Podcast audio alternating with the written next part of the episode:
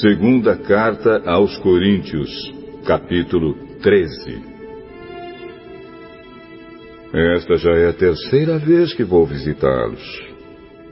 Como dizem as Escrituras Sagradas, qualquer acusação precisa ser confirmada pela palavra de pelo menos duas testemunhas. Quero dizer uma coisa a vocês que pecaram no passado e a todos os outros. Durante a minha segunda visita, eu já tinha dito isto, e agora que estou longe, repito. Na próxima vez que eu for, não vou ter pena de ninguém.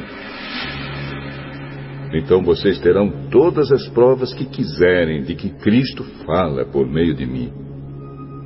Quando trata com vocês, Cristo não é fraco, pelo contrário, mostra o seu poder entre vocês. Porque, embora tenha sido crucificado em estado de fraqueza, Cristo vive pelo poder de Deus. Assim nós também, unidos com Ele, somos fracos. Porém, em nossa convivência com vocês, estaremos ligados com o Cristo vivo e teremos o poder de Deus para agir.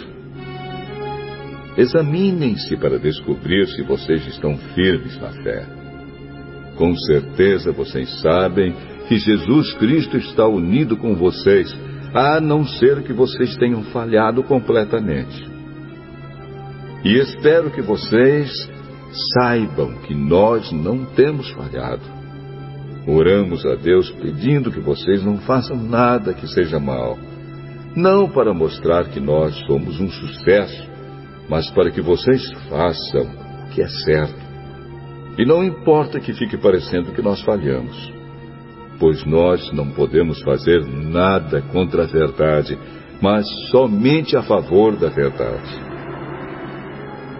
Por isso ficamos alegres quando estamos fracos, contanto que vocês estejam fortes.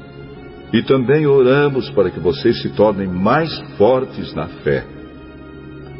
Escrevo esta carta antes de ir vê-los, para que, quando eu for, não tenho de ser tão duro no uso da autoridade que o Senhor me deu.